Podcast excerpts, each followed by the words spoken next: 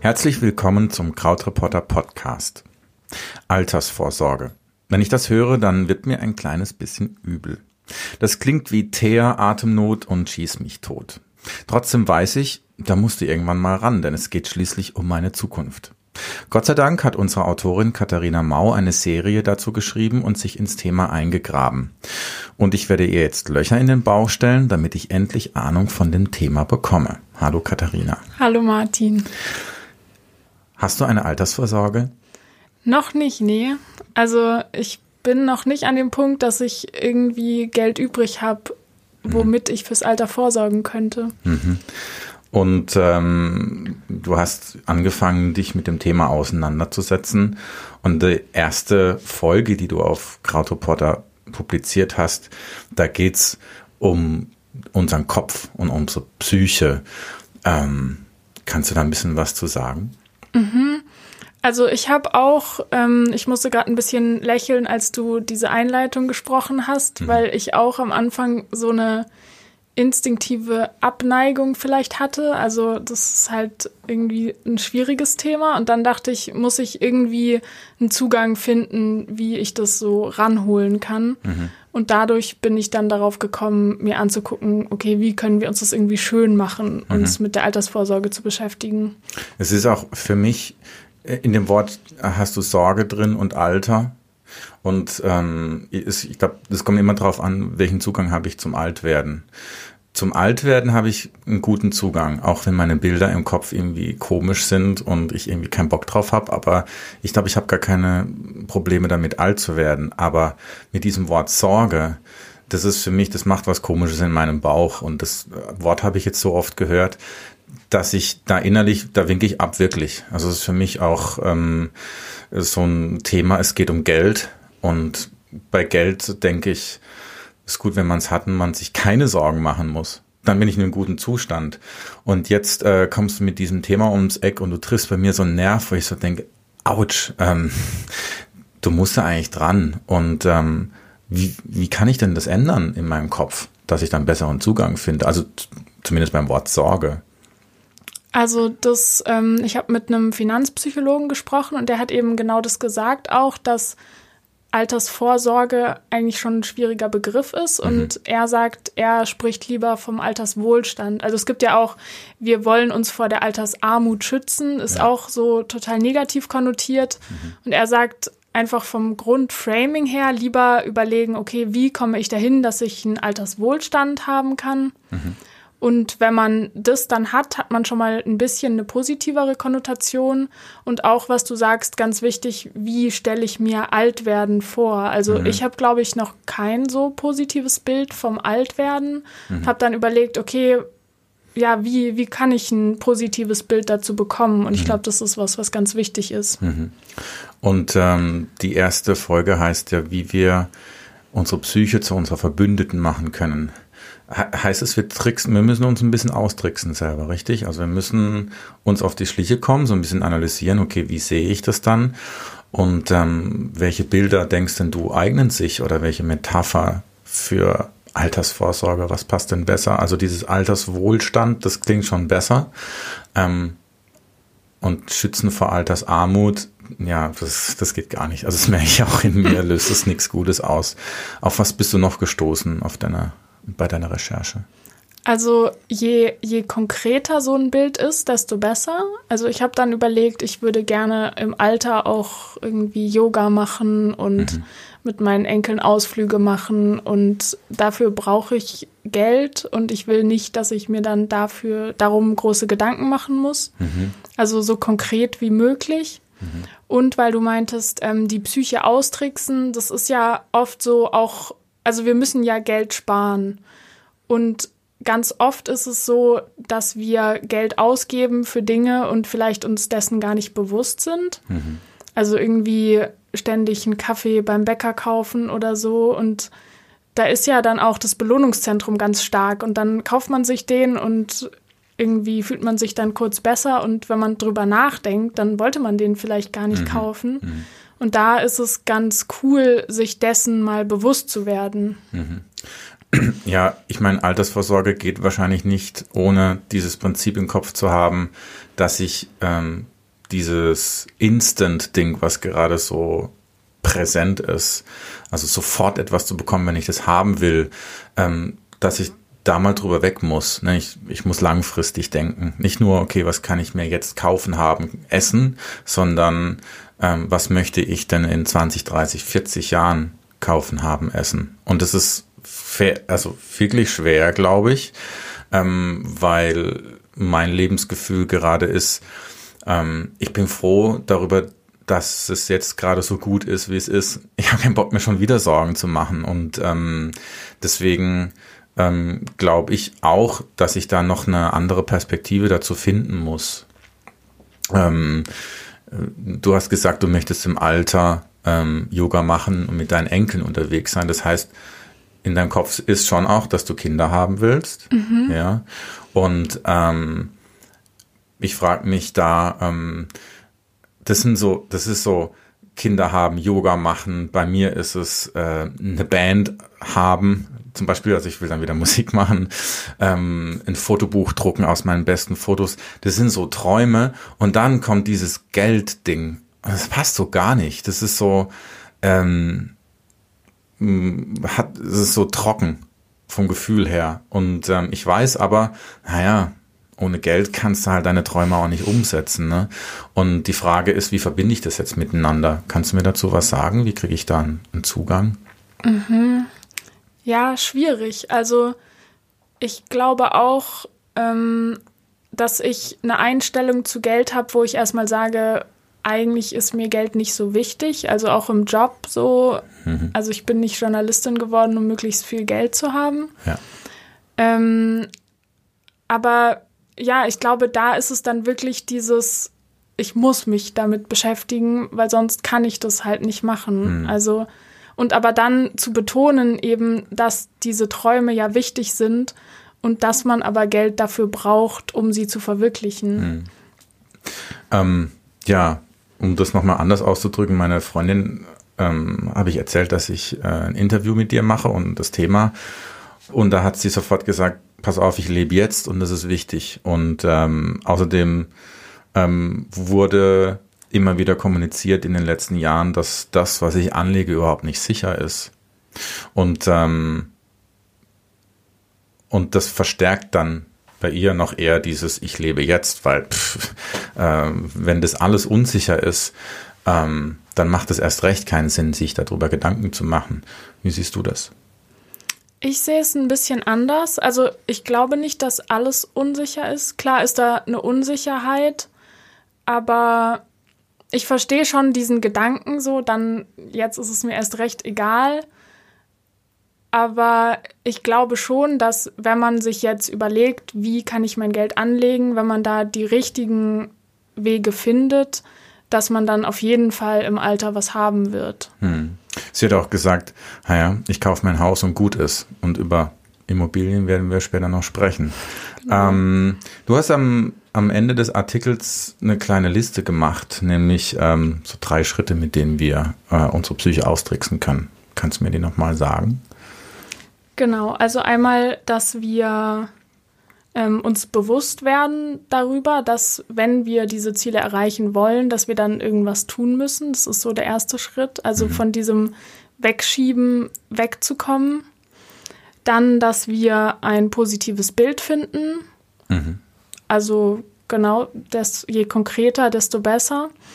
Und das dritte ist dann ganz konkret irgendwie so eine Selbstbindung zu finden, dass man zum Beispiel immer am Monatsanfang sagt, ich, also ich überweise da auf ein anderes Konto einen bestimmten Betrag, dass man gar nicht erst in Versuchung kommt, das Geld auszugeben. Mhm. Okay.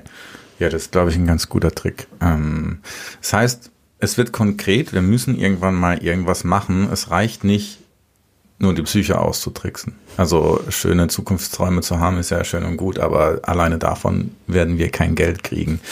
Ähm, reden wir mal über ein anderes Thema, was schwierig ist. Heute, heute ist ein schwerer Podcast. Versicherungen. Welche Rolle spielen die bei der Altersvorsorge?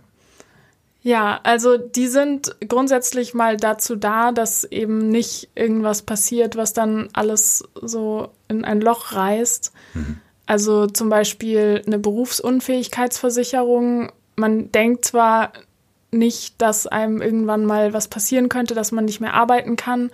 Aber wenn es eben doch so ist, dann wären ja alle Pläne, die man macht mit Geld sparen, so auf einen Schlag dahin. Mhm. Deswegen ist es wichtig, sich gegen sowas zu versichern. Mhm. Und ähm, das erklärt mir das Wort Altersvorsorge nochmal aus einer anderen Perspektive. Es geht nicht nur um Rente. Es geht um mehr. Es ist nicht nur, dass ich dann genügend Geld habe, sondern ähm, die Vorsorge bedeutet auch, ähm, dass ich so weit denke, dass ich dann immer noch für mich sorgen kann. Und das ist ja letzten Endes äh, nur gegeben, wenn ich zum Beispiel arbeiten kann. Wenn ich halt irgendwann nicht mehr arbeiten kann und total unfähig bin, ähm, dann wird es schwierig, mich zu versorgen. Ähm, und um von dem Versicherungsding mal wegzukommen, ist es ja wichtig, irgendwie herauszufinden, also wenn wir konkret werden wollen, wie viel Geld brauche ich denn, wenn ich alt bin? Gibt es da eine, einen Weg, um das rauszufinden? Mhm. Ja, also es ist grundsätzlich was sehr Individuelles. Mhm. Also man muss sich halt überlegen, okay, vielleicht fahre ich dann nicht mehr zur Arbeit, vielleicht brauche ich jetzt irgendwie eine Monatskarte, die ich dann nicht mehr brauche. Mhm. Also es fallen Kosten weg. Vielleicht hat man ja auch jetzt ähm, Kinder, die zur Uni gehen, die man unterstützt. Das fällt mhm. auch weg. Mhm. Auf der anderen Seite muss man wahrscheinlich mehr Geld ausgeben für irgendwelche Arztbesuche, Medikamente. Mhm. Also ja, gibt jetzt nicht so einen Wert, den man so pauschal sagen kann, aber kann man sich irgendwie so ausrechnen. Mhm. Und ich orientiere mich dabei immer an dem, was ich jetzt brauche. Ist das richtig? Macht das Sinn? Ja, total, weil man sich ja schon einen gewissen Lebensstandard angewöhnt also ich habe mich auch ähm, für die fünfte Folge mit einer Frau unterhalten, die genau das gesagt hat, dass sie eben eine Zeit lang sehr gut verdient hat und dann sich jetzt einen guten Lebensstandard angewöhnt hat mhm. und deswegen auch tendenziell jetzt mehr Geld braucht, mhm. wenn sie den halt halten will und mhm. keine Rückschritte machen will. Mhm. Und ähm, wenn ich äh, wissen will, was ich irgendwann brauchen werde, muss ich festlegen, was ich jetzt brauche und allein das ist ja für viele Leute ähm, fast unmöglich, weil ähm, also bei mir ist es so, ich gucke zwei, dreimal im, im Monat gucke ich auf mein Konto und gucke, ob alles passt. Äh, wenn ich Geld abhebe, dann sehe ich den Kontostand. Das heißt, ich bin gefühlt gut informiert, aber wenn mir jemand mich jemand fragen würde, sag mal, äh, wie viel Geld brauchst du eigentlich im Monat und für was gibst du es aus? Da müsste ich grob schätzen und ich wäre wahrscheinlich schwer daneben. Ähm, Gibt es Apps, gibt es bestimmt, äh, die mhm. mir dabei helfen, oder? Ja, also ich hatte auch gefragt, eben die Leserinnen und Leser, ob sie da Tipps haben und dann hat sich Paula gemeldet. Die mhm. benutzt eine App, die heißt Money Control mhm. und hat gesagt, dass sie da am Anfang jede Kaugummipackung einzeln eingetragen hat. Und dann nach einem Jahr, also ein Jahr lang hat sie das gemacht und weiß jetzt genau, wie viel Geld sie braucht, so wie viel Haushaltsgeld sie im Monat braucht. Mhm. Also auch hier, es geht nicht ohne Disziplin. Ne? Ja, also ich habe ich hab jetzt auch diese App und habe das angefangen, allerdings nicht ganz so detailliert. Aber ich merke total, dass ich noch gar nicht einschätzen kann, wofür ich mein Geld ausgebe. Mhm. Also ich mache das jetzt irgendwie auch noch nicht so lang, ein, mhm. zwei Monate. Mhm. Und ich finde es aber auch spannend, mhm. also weil das halt was ist, was ich über mich herausfinde. Ich glaube, das ist auch noch mal so ein Punkt, da so eine positive Konnotation reinzubringen, mhm. weil ich irgendwie neugierig bin und da gerne was rausfinden will. Gibt ja auch Sicherheit. Ne? Was ist so ein, in meinem Leben ist Finanzen so ein blinder Fleck, so ein toter Winkel. Da, da, passiert irgendwas, ich weiß, es reicht, aber mehr weiß ich auch nicht.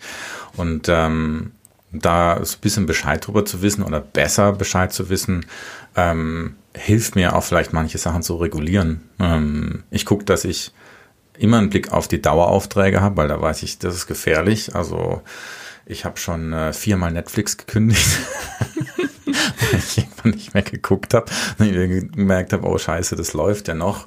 Und ich mag auch nicht so für den Fall der Fälle Abos. Ähm, aber ich glaube, wenn man so alles zusammenrechnet, mit dem digitalen Leben hat sich da, glaube ich, auch viel verändert. Ne? Also ähm, je nachdem, was man für Sachen nutzt und wie medienaffin man ist, beziehungsweise ob man in dem Feld arbeitet, hat man gut und gerne zehn Abos gleichzeitig laufen, mhm. nur weil man eben in dem Bereich arbeitet. Und da ist es schon ganz gut, glaube ich, ähm, sich das mal bewusst zu machen, ist okay, wenn ich das alles zusammenrechne und dann ein bisschen auf dem Schirm habe, was ich einkaufe, dann kriege ich ein besseres Gefühl dafür. Und es bedeutet ja auch, dass ich ein besseres Gefühl für mich bekomme, weil ich ja auch, ich bin ein konsumierender Mensch. Ähm, wenn wir nochmal Richtung Rente und Geld gucken, eine Frage, die die stelle ich mir, seitdem ich das Ding gelesen habe, ist nämlich ähm, Krankenkasse jetzt, okay. Aber wenn ich in die Rente gehe, wie ist denn das mit der Krankenkasse? Muss ich das alles dann selber bezahlen oder bezahlt der Staat einen Teil weiter? Wie ist denn das? Also man muss dann auch selber Krankenkassenbeiträge zahlen und das ist was, was viele total vergessen, wenn sie mhm. sich überlegen, wie viel sie brauchen, weil ja irgendwie äh, denkt man vielleicht erstmal so, okay, darum muss ich mich dann nicht kümmern, aber das muss man dann auch noch zahlen. Okay, das heißt, spätestens, also selbst wenn ich ein ganzes Leben lang angestellt war, spätestens, wenn ich in die Rente gehe, muss ich Krankenkasse zahlen und zwar selber. Ne? Mhm. Ähm, okay. Ähm, was beim Thema Rente immer auch äh, in meinem Kopf ist, ist das Wort äh, Risiko. Eben weil so kursiert, dass dass fast nicht sicher ist, dass die Versicherungen nicht sicher sind, dass das, was man jetzt anlegt, äh, wer weiß, was in 30 Jahren ist. Und ist ja auch berechtigt, ne? Also ich meine, wenn man sich überlegt, die Veränderungen, die unsere Gesellschaft in den letzten zehn Jahren hatte, auch die finanziellen Veränderungen, die sind ja immens. Und dann in 30 Jahre vorzudenken, ähm, das finde ich schon schwierig. Und ähm, wie ist denn das Risikoding? Was hast du dazu rausgefunden? Mhm, es, es gibt ein ganz witziges Wort, Langlebigkeitsrisiko, was mhm. aus der Sicht der Versicherer ist. Also sie haben das Risiko, dass du zu lange lebst und sie dann zu lange dir deine Rente zahlen müssen. okay. Und Krass. Ähm, ja, es klingt jetzt absurd, wenn man es umdreht, wenn man so eine Rentenversicherung hat, hätte man dann selber das Risiko, dass man quasi zu früh stirbt und nicht das ganze Geld rauskriegt, mhm. was dann halt egal ist, wenn man gestorben ist. Mhm. Aber ähm, dann ist natürlich bei Aktien ist Risiko auch irgendwie ein großes Wort, wo viele auch sehr große Angst haben, wobei die gar nicht immer so berechtigt ist, diese Angst. Mhm. Ähm, ja, ein Risiko ist immer da, wenn man über einen so langen Zeitraum denkt. So. Mhm. Aber da, das kann man auch wieder unterschiedlich framen, ob man jetzt sagt, Risiko ist was, wovor ich Angst habe, was ich nur als Gefahr sehe, oder sehe ich es eben auch als Chance, dass mhm. ich da Geld verdienen kann. Mhm. mhm. Das ist ja die andere Seite. Mhm. Das heißt, bei uns im Kopf muss echt viel sich verändern. Ja. zumindest bei mir. ähm, äh, Rente ähm, und ähm, Risiko, da kommt bei mir dann auch das Wort Riester-Rente irgendwann. Was ist das? Ist das vertrauenswürdig oder lasse ich besser die Finger weg? Mhm, ähm, das kommt drauf an. Das habe ich auch gemerkt. Das ist ein beliebter Satz bei Menschen von Verbraucherzentralen. Das kann man nicht pauschal sagen. ähm, mhm. Die Riester-Rente ist ähm, eine staatlich geförderte Rente, die man auch bei einem privaten Rentenversicherer hat aber der Staat zahlt sogenannte Zulagen dazu. Also je nachdem, wie viel man dort einzahlt und wenn man Kinder hat, dann bekommt man pro Kind noch mal mehr Zulagen. Mhm. Deshalb lohnt es sich zum Beispiel eher, wenn man viele Kinder hat. Und ja, da kommt es aber eben ganz drauf an, wie viel man verdient, wie hoch der Steuersatz ist, mhm. ob man verheiratet ist. Das spielt da alles mit rein. Aber generell ist es jetzt nicht so, dass bloß weil der Staat das anbietet, das gut ist, sondern da sollte man sich schon halt nochmal gut damit beschäftigen, ob sich das jetzt für einen lohnt. Und in welche Richtung geht es? Geht es in die alte Vermutung, je reicher du bist und einen, einen besseren Lebensstandard du hast, umso eher lohnt sich dann auch die Riester-Rente? Ist das korrekt? Oder andersrum? Ähm, nicht unbedingt. Also es lohnt sich für Leute, die einen sehr hohen Steuersatz haben, mhm. also auch viel verdienen. Mhm. Auf der anderen Seite lohnt es sich aber auch für Leute, die eben viele Kinder haben und sehr wenig verdienen. Mhm. Also kann man echt nicht, kann man nicht pauschal okay. sagen. Okay. Ähm, Lebensversicherung, wenn es um, um die Vorsorge geht oder auf das ähm, lange Ende, denkt man erstmal nicht dran, aber das Wort fällt trotzdem beim Thema Rente. Was hat es da zu suchen und wie sollte man sich dazu verhalten? Das ist auch was, wo man eher vorsichtig sein sollte, mhm. weil ähm, das sehr oft so ist, dass man sich für einen langen Zeitraum dort verpflichtet, also irgendwie für 30, 40 Jahre. Mhm. Und wenn man dann irgendwann merkt, man kann diese Beträge nicht mehr zahlen, dann verliert man sehr viel Geld. Mhm.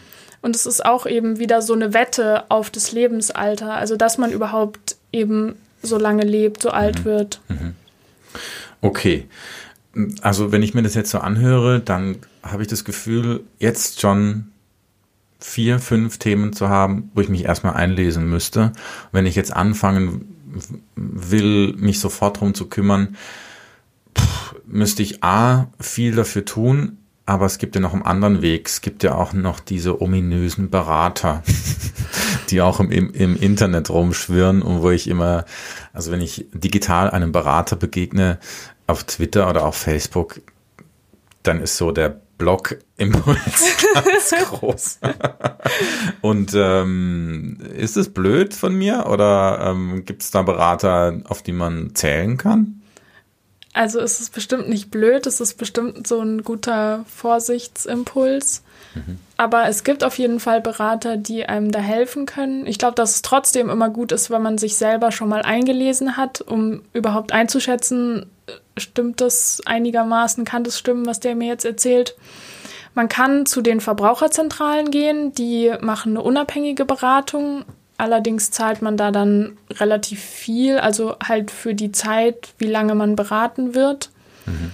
Ähm, man kann auch, also viele Makler, da zahlt man dann nichts für die Beratung, aber die kriegen dann halt Provision. Also eigentlich zahlt man sie dann schon. Es fühlt sich nur im ersten Schritt nicht so an.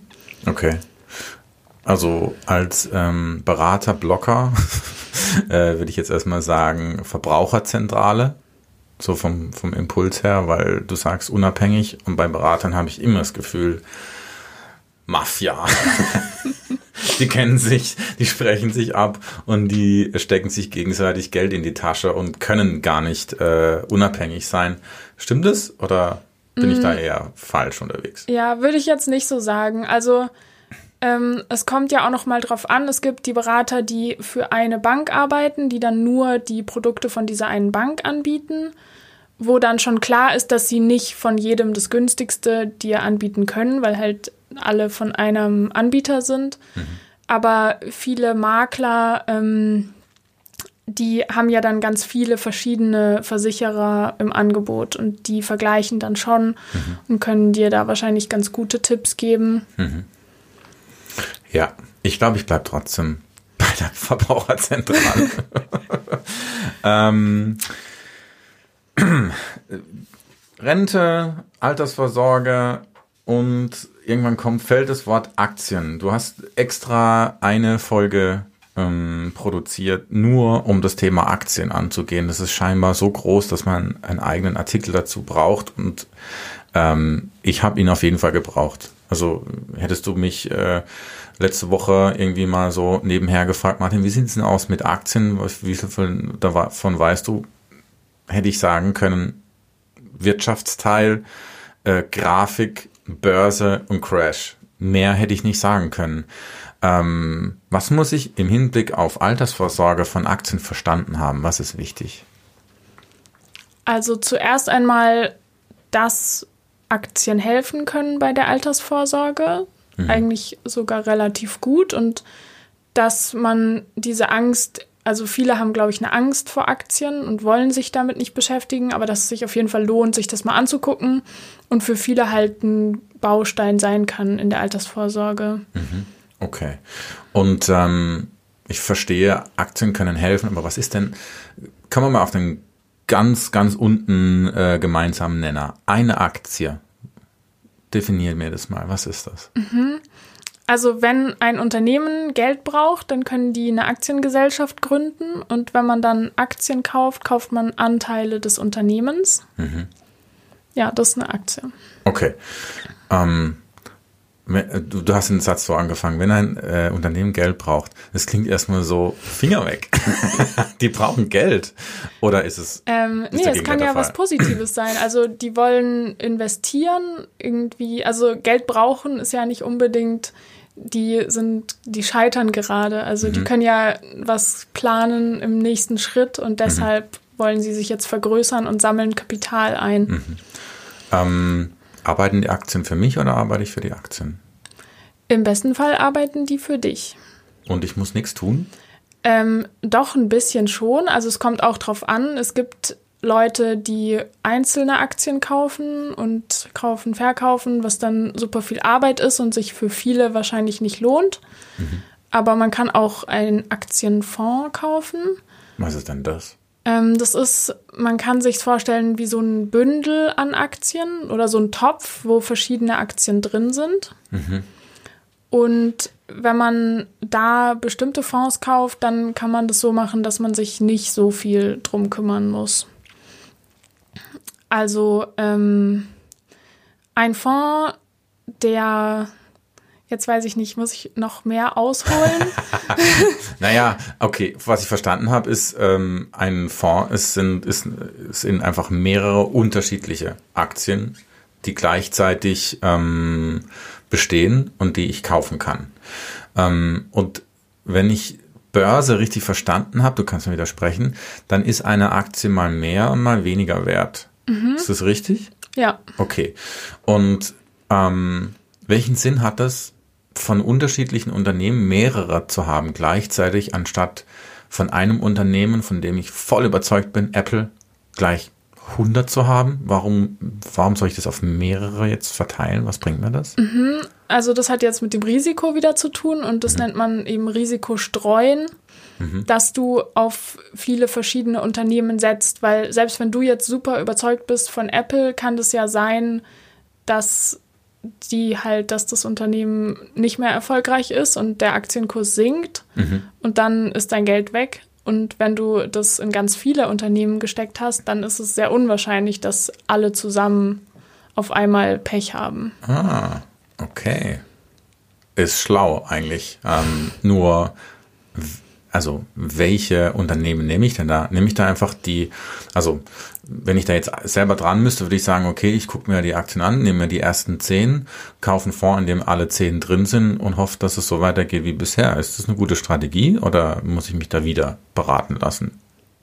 Ähm, vom Prinzip her schon mal gut. Also da kommen jetzt noch die Indizes ins Spiel. Also ein Index ist, der bildet so einen Teilbereich der Aktien ab, also mhm. zum Beispiel der deutsche Aktienindex. Und ähm, da gibt es auch einen, der Unternehmen auf der ganzen Welt abbildet. Mhm. Der heißt MSCI World. Mhm. Und dann kann man einen Fonds kaufen, wo eben diese Aktien dieser Unternehmen drin sind, der größten Unternehmen auf der Welt. Mhm. Und wenn man den kauft, dann ist die Wahrscheinlichkeit relativ hoch, dass da halt auf Dauer, auf Dauer Wachstum sein wird. Okay. Heißt, je größer die Börse, je erfolgreicher die Unternehmen sind, umso Risiko, ähm, also umso weniger Risiko gehe ich ein. Ist das richtig? Mm, ja, also das Risiko ist kleiner, ja, je mehr man es streut. Mhm. Das heißt, ich muss unter Umständen sogar meine Ideologie über Bord werfen und sagen, hallo Kapitalismus, jetzt bin ich dabei. Also äh, es gibt ja Unternehmen, die will ich nicht unterstützen. Und ähm, wie mache ich denn das? Also natürlich muss man schon in gewisser Weise, also es ist natürlich kapitalistisch, weil man setzt ja darauf, dass es Wachstum gibt. Mhm. Also wenn es kein Weltwachstum gibt, dann profitiert man auch nicht davon. Mhm. Man kann aber, mh, mm, wenn man jetzt sagt, man will gerne irgendwie nachhaltig investieren, also nur in bestimmte Unternehmen, dann gibt es da auch Fonds, die darauf achten. Und zum Beispiel von diesem MSCI World gibt es eine nachhaltigere Variante, mhm. wo dann bestimmte Sachen ausgeschlossen sind. Mhm. Ähm, aber klar ist es immer so ein Abwägen. Mhm. Und sind diese Unternehmen, die nachhaltiger sind, äh, wachsen die weniger schnell oder wachsen die genauso schnell? Also da habe ich ähm, auch mich mit jemandem unterhalten, der sich damit beschäftigt. Mhm. Ähm, und da gibt es ganz viele Studien, die sagen, es ist nicht so, dass man eine schlechtere Rendite hat, also weniger Geld bekommt, wenn man in nachhaltige Unternehmen setzt, mhm. auf nachhaltige Unternehmen setzt. Mhm. Ähm, natürlich kann das im Einzelfall immer besser oder schlechter sein, aber mhm. so durch die Bank weg fährt man nicht schlecht, wenn man sich nach Nachhaltigkeitskriterien orientiert. Mhm. Und ähm, wir haben jetzt geklärt, welche Aktien man kaufen sollte. Ähm, Gibt es was, was ich nicht kaufen sollte? Auf gar keinen Fall. Also bei mir wäre das ähm, wahrscheinlich Microsoft. Wieso? naja, weil ich Apple-Jünger bin. okay. Also ich würde mir niemals einen PC zulegen. Aber das ist jetzt, das ist Bullshit. Ähm, gibt es aber sowas, also gibt es sowas im Aktienbereich, wo man sagt, okay, davon sollst du die Finger weglassen? Ja, also ich habe in dem Artikel so ein Beispiel gebracht von so einer Eistee-Firma, die sich umbenannt hat und dann Blockchain im Namen hatte und daraufhin sind dann die Kurse gestiegen. Und das zeigt halt, wie absurd die Börse auch sein kann, weil sich halt nichts an diesem Unternehmen geändert hat und dann sinken die Kurse natürlich auch bald wieder. Mhm. Und ja, man, also nicht in sowas investieren, was halt wo halt irgendwie ein Hype da ist und mhm. der dann auch schnell wieder weg sein kann. Also das ist halt okay. so irgendwie, um mal was auszuprobieren, aber nicht für die Altersvorsorge. Okay, wenn ich mal an die Börse gehe, Blockchain ist im Namen drin. ähm, also die, die Prämisse ist ja, dass es, äh, dass die Weltwirtschaft, dass es den Unternehmen immer besser geht. Das ist ja die Prämisse, sonst macht das Anliegen ja keinen Sinn. Ähm, und wenn ich mir jetzt mal vorstelle, ich kaufe mir so einen, so einen Aktienfonds äh, mit den Top 10, die habe ich da drin und, äh, und leg das einfach mal an. Und es ist 2007. Und dann kommt 2008 und das ganze Ding geht voll in den Eimer. Was ist dann dran? Also, mhm. ich meine, da kriegt man ja erstmal Todesschreck, je nachdem, wie viel, wie viel Geld man investiert hat. Wenn ich da, keine Ahnung, 50.000 Euro reingesetzt habe und die sind dann immer noch 10.000 wert, ähm, dann habe ich natürlich den Impuls raus, aber schnell. Ist das klug oder ist das dumm? Ähm, das wäre dumm. Also mhm. klar, erstmal totale Panik und dann ist es aber wichtig, einfach ja cool zu bleiben und das Geld trotzdem drin zu lassen, weil eben die Vergangenheit gezeigt hat, dass langfristig die, äh, dass es immer Wachstum gab und dass es sich dann auch wieder erholt. Also mhm es bleibt dann nicht dort unten, sondern mhm. geht dann wieder aufwärts. Das hat man ja jetzt auch nach der Krise gesehen. Okay. Und das heißt, ähm, auf gar keinen Fall der Panik nachgeben, egal was passiert, weil ich meine, so ein, der Crash, das ist halt in, du kannst es jetzt nach, im Nachhinein locker hier sagen und ich auch, weil man nachvollziehen kann, dass die Firmen, die da kaputt gegangen sind oder halt die verloren haben, hinterher wieder mehr hatten, auf jeden Fall. Aber ähm, in mir ist schon auch so ein bisschen der Impuls, so, ich habe schon auch so die Idee von, okay, vielleicht geht echt mal irgendwann mal alles in den Arsch und der ganze Kapitalismus funktioniert halt einfach nicht. Ähm, umgedreht, zu welchem Zeitpunkt macht es denn Sinn anzulegen? Also wenn eine, wenn eine ähm, äh, wenn jetzt eine Aktie besonders günstig gerade ist, macht es da Sinn, wenn sie länger schon ähm, am Steigen ist äh, oder auf was konzentriere ich mich da vom Zeitpunkt? Weil ich kann ja sagen, okay, nächstes Jahr möchte ich Aktien kaufen und dann gucke ich mir das mal an, gucke ich mir mal äh, den, den DAX zum Beispiel an, verfolge das so ein bisschen mit und ähm, denke dann, okay, ich möchte den besten Zeitpunkt äh, abpassen, wann es sich lohnt. Ist es völlig wurscht, wann ich das mache oder gibt es da schon Zeitpunkte, auf die ich gucken sollte? Also es ist eigentlich nicht wurscht. Also es gibt zum Beispiel so eine Börsenregel, die heißt Never catch a falling knife. Also nicht mhm. dann investieren, wenn die Kurse fallen, also weil sie ja vielleicht noch weiter fallen. Ja. Aber du weißt ja nicht, ob sie noch weiter fallen. Deswegen ist es hm. eigentlich dann schon wurscht, weil du das ja nicht weißt. Mhm. Okay. Aber vielleicht noch mal zu dem, was du gesagt hast. Ähm, ich glaube, es ist ganz wichtig, sich vorher zu überlegen, wie viel kann ich aushalten. Also mhm. wenn du jetzt schon denkst, okay, vielleicht kommt ja irgendwann die große Krise, dann würdest du vielleicht besser nicht dein ganzes Geld in Aktien anlegen, sondern halt einen Teil davon. Mhm. Also wenn du sagst, grundsätzlich lässt du dich darauf ein und einen mhm. anderen Teil legst du halt anders an. Mhm. Und davor eben schon durchspielen. Was ist, wenn so ein Crash kommt? Wie mhm. viel verliere ich dann? Wie lange kann das dauern? Wie mhm. wird sich das anfühlen? Mhm. Und damit man dann halt weiß, okay, ich kann das aushalten. Wahrscheinlich, ähm, also bei mir würde das Prinzip funktionieren, ähm, ähm, was ich nicht weiß, macht mich nicht heiß. das heißt, ich lege das Geld an und ähm, gucke, dass ich ein, zwei Mal im Jahr drauf gucke und ansonsten was anderes mache. Weil ich glaube, mhm. sonst wird man kirre. Also wenn das ja. da, wenn man dem ständig folgt und ähm, äh, das ein bisschen ähm, anfällig dafür ist, macht es tatsächlich Sinn, sich da ein bisschen zurückzulehnen, zu sagen, okay, ich vertraue jetzt drauf und selbst wenn es dieses Jahr ein bisschen fällt, weiß ich, irgendwann wächst es wieder. Macht das Sinn? Ja, total. Also würde ich so machen. Okay. Ähm, was ist ähm, anderer Punkt. Wir haben es in diesem, in diesem Artikel sprichst du auch von was, was irgendwie gar nichts mit dem, mit dem Thema Aktien zu tun hat, aber du sprichst von Staatsanleihen. Was ist das, Staatsanleihen?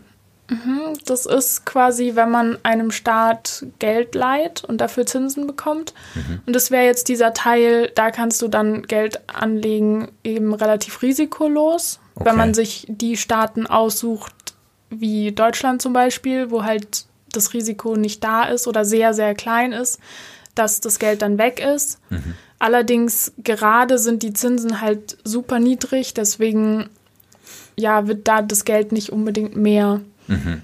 Das heißt, ähm, ist so ein bisschen wie die Börse mit Ländern. Also, dass ich, äh, dass ich mir die Länder angucke und dann schaue letzten Endes, okay, wo ist denn, wo läuft's denn gerade gut?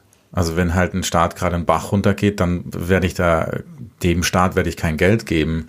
Ähm, äh, Funktioniert es so in diese Richtung? Habe ich es richtig verstanden? Ja, also es gibt ja, es gibt so Ratingagenturen, die dann immer bewerten, wie kreditwürdig ein Land ist. Mhm. Und daran könnte man sich auch orientieren. Mhm. Okay. Das heißt, ich muss das ein bisschen mitverfolgen. Und ähm, also das wird halt schon langsam so ein bisschen politisch, ne? Also wenn, wenn ich darüber nachdenke, welchem Land würde ich Geld leihen, ähm, dann, dann kommen bei mir, gehen bei mir automatisch bestimmte Länder an und bestimmte Länder aus. Ungarn, die sich in der, in der ähm, Situation mit den Geflüchteten in den letzten drei Jahren so blöd verhalten haben und kein, keine Menschen reingelassen haben. Selbst wenn die ähm, Zinsen von zehn Prozent geben würden, ich würde da kein Geld reinstecken, weil das, weil das macht gar keinen Sinn. Und ähm, ich glaube, also für mich komme ich da nicht drum rum, weil das eine ist mein eigenes Interesse und das andere ist, ich muss mir natürlich auch das Land angucken, mich ein bisschen damit auseinandersetzen, oder? Mhm. Also macht schon Sinn, da weiter zu gucken, weil ich glaube, ich wäre äh, ein unglücklicher Investor, wenn ich Ungarn Geld gebe oder je nachdem, was für ein Land es eben ist, mhm. wo ich sage, okay, ähm, das nimmt krasse Züge an. Nur im Moment hätte ich sogar Probleme, mit Deutschland jetzt Geld zu geben. Also weil, weil mir die Entwicklung nicht gefällt. Ich glaube, das mit den Staatsanleihen Anleihen lasse ich einfach. ähm, ja, wir haben noch ein Thema, das habe ich am Anfang angesprochen, nämlich Immobilien. Und also ich habe ich hab Freunde, die haben sich ein Haus gekauft oder eine Wohnung gekauft, ähm, weil sie Geld hatten, weil sie geerbt haben und weil sie gesagt haben, das möchte ich jetzt investieren. Mussten aber, also die meisten mussten dafür einen Kredit aufnehmen. Und für mich in meinem Kopf ist so, Haus ist teuer, ich muss Schulden machen, um eins zu kaufen. Ähm, und ich will ja eigentlich vorsorgen. Und alles, was ich dann mache, ist ja fast das Gegenteil davon, weil ich mache mich jetzt erstmal abhängig von einer Bank zum Beispiel. Weil was passiert denn zum Beispiel im Fall, dass ich Schulden abstottern muss bei der Bank? Also das geht bei mir direkt los, diese Kopfdisco und ich verliere meinen Job und kann das nicht mehr bezahlen. Die Banken sind ja gnadenlos. Die interessiert es nicht, ob ich einen Job habe oder nicht. Ähm, wie siehst du das? Mhm. Ja, ich glaube schon, dass es was ist, was man sich gut überlegen sollte, mhm. ob man das machen will. Und ja, also wenn man dann dieses Haus abbezahlt hat, dann ist es natürlich schon auch in gewisser Weise vielleicht eine Vorsorge, weil du dann halt keine Miete mehr zahlst. Mhm. Aber in erster Linie würde ich auch diese Entscheidung nicht jetzt so nach einem finanziellen Gesichtspunkt treffen, sondern erstmal nach der Frage, will ich ein Haus? Also das ist ja super viel, was da mit dranhängt. Ja. Heißt, es geht äh, nicht nur um Finanzen, sondern auch um mein Leben, ist ja klar. Wenn ich ja. ein Haus kaufe, hängt da natürlich was mit dran. Ist ja auch eine Verpflichtung, die ich eingehe. Ähm, ist es gerade eine gute Zeit, ein Haus zu kaufen oder ist es total dumm? Ähm, ich glaube, das kann man jetzt auch nicht so sagen. Es ist einerseits eine gute Zeit, weil die Zinsen niedrig sind und man eben günstig Kredite bekommt. Mhm. Andererseits steigen die Hauspreise. Mhm. Also ja, kommt drauf an. Ein bisschen Roulette, ne? Ja.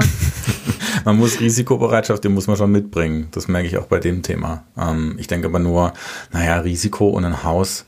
Also ich, wenn ich ein Haus will, dann um Risiko zu vermeiden, nicht um noch ein größeres Risiko einzugehen. Ähm, und wenn ich jetzt einen Kredit aufnehme und schaue mir unterschiedliche Banken an, ähm, würde ich jetzt mal sagen, guck auf die niedrigen Zinsen und da machst du den Kredit. Ist das klug oder nicht klug? Also generell sind die Zinsen überall gerade niedrig. Mhm.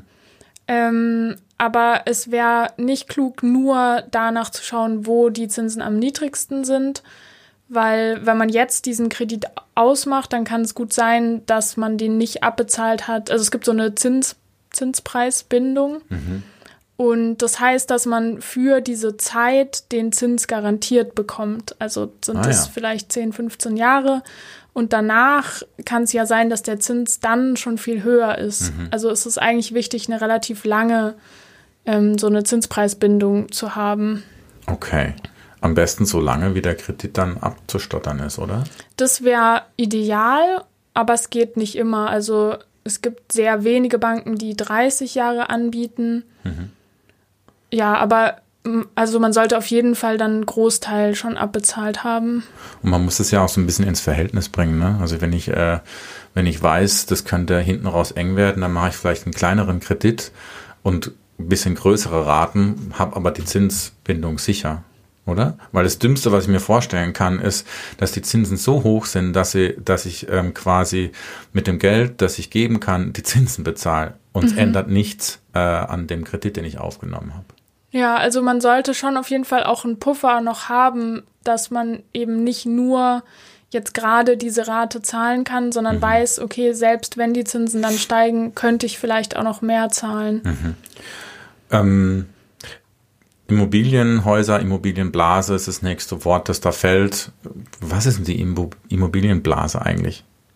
Mm, also ja, eine Blase ist, wenn die Preise immer weiter steigen, ohne dass es so von der Entwicklung her noch gerechtfertigt wäre. Mhm. Also eigentlich sind die Preise zu hoch, aber Investoren sagen, okay, ich kaufe das Haus trotzdem, weil ich damit rechne, dass sie weiter steigen und ich es dann noch teurer wieder verkaufen kann. Mhm. Okay. Ähm, und du schreibst im Artikel, äh, du hast was geschrieben, das ähm, habe ich nicht ganz kapiert. Da, wo die Preise niedrig sind, ist Kaufen billiger, da wo sie hoch sind, ist Mieten billiger. billiger. Das verstehe ich nicht, weil mhm. wenn sie höher sind, dann sind ja auch die Mietpreise höher und ähm, dann bezahle ich mehr Miete. Wie, wie, kann ich das gegenseitig aufrechnen? Verstehe ich nicht. Ähm, da muss man jetzt vielleicht ein bisschen ausholen. Es gibt ähm, eine wichtige Größe für Investoren, ist die Mietrendite. Mhm. Das ist ähm, die Mieteinnahmen im Verhältnis zum Kaufpreis. Okay. Also wenn ich mehr Miete einnehme im Verhältnis zum Kaufpreis, habe ich eine höhere Rendite. Mhm. Und wenn man jetzt Gegenden hat, wo ähm, wenig Leute wohnen, also wo die Preise eher niedrig sind, dann hat man auch ein relativ hohes Risiko, dass man niemanden findet, der dort einziehen will. Mhm. Und so ein Grundsatz bei allen Investitionen ist halt, je höher das Risiko, desto höher muss die Rendite sein. Mhm. Okay. Ähm, jetzt ist es so, dass ich für mich in meinem Kopf, wenn ich sage, okay, ich finde einen Zugang zu dem ein Haus zu kaufen, kann mich dafür begeistern, zu sagen, okay, äh, im Moment steigen die Preise, im Moment werden Häuser auch immer mehr wert. Das hat auch was mit der Verstädterung zu tun, dass Menschen eben in Städte ziehen und dort leben wollen. Ähm, dann habe ich das Gefühl, wenn ich ein Haus kaufe, habe ich was Sicheres, weil das gehört mir und ich kann damit machen, was ich will und es geht auch über meine Lebenszeit hinaus. Also selbst wenn, ähm, äh, wenn quasi erst meine Kinder oder deren Kinder was davon haben, rentiert sich's, weil es Besitz ist und es ist ein bisschen wie eine Aktie die eben mal fällt und mal steigt, die mal ähm, quasi frequentiert wird oder weniger frequentiert wird ähm, oder beliebt und unbeliebt ist. Ähm, von daher habe ich das Gefühl, dieses, das ist auch so ein, ein Impuls zu sagen, na ja, wenn ich ein Haus habe, dann habe ich das und das gehört mir und dann kann ich quasi, solange das da ist, kann ich da Geld rausziehen. Zur Not, wenn niemand dort leben will, ziehe ich selber ein, ansonsten ziehe ich wieder aus. Ist das schlau oder ist das wieder dumm? Also dumm auf keinen Fall. Ähm, was man da, also was vielleicht noch fehlt, so in diesem Gedankengang, dass das Haus ja auch was kostet. Also mhm. ähm, wenn man das neu baut, dann ist irgendwie in 20, 30 Jahren muss man da schon viel renovieren. Mhm. Und dann braucht man halt wieder Geld, was man da dann in dieses Haus stecken muss. Mhm. Und das muss man dann auch haben. Also wenn man dann keinen Mieter findet, und vielleicht selber nicht einziehen will, weil man ja irgendwie einen Job in einer anderen Stadt mhm. hat, dann kostet das Haus halt, aber bringt nichts. Mhm. Und dann habe ich noch die laufenden Kosten und schon sind wir wieder beim Risiko, ne? Genau, ja. Also es ist halt total Abwägungssache auch. Mhm. Okay. Ähm, äh, du hast einen fünften Artikel ähm, publiziert jetzt kürzlich und da geht es um das Thema, wenn man schon alt ist. Ähm, gibt es einen Punkt im Leben, wo man sagen würde, jetzt kannst du es auch sein lassen, zu spät? Nee, also wenn man eben noch Geld hat, was man irgendwie noch anlegen kann, dann lohnt es sich eigentlich immer. Mhm. Ja. Ähm, jetzt bleiben wir mal bei mir. Äh, ich bin jetzt nicht alt, aber ich bin 37, werde 38. Also ich bin fast 40. ich habe zwei Jobs. Ähm, einen bei Krautreporter und ich habe noch einen anderen Job, da bin ich fest angestellt. Und ähm, ich habe bisher für die Rente nicht viel gemacht, ähm, bin aber in diesem anderen Job bin ich sicher, bei Krautreporter hoffentlich auch. Und ähm, ich habe zwischendurch mal eine private Rentenversicherung ähm, gehabt. Die habe ich zwei Jahre gehabt, aber weil es finanziell eng geworden ist, musste ich die wieder kündigen.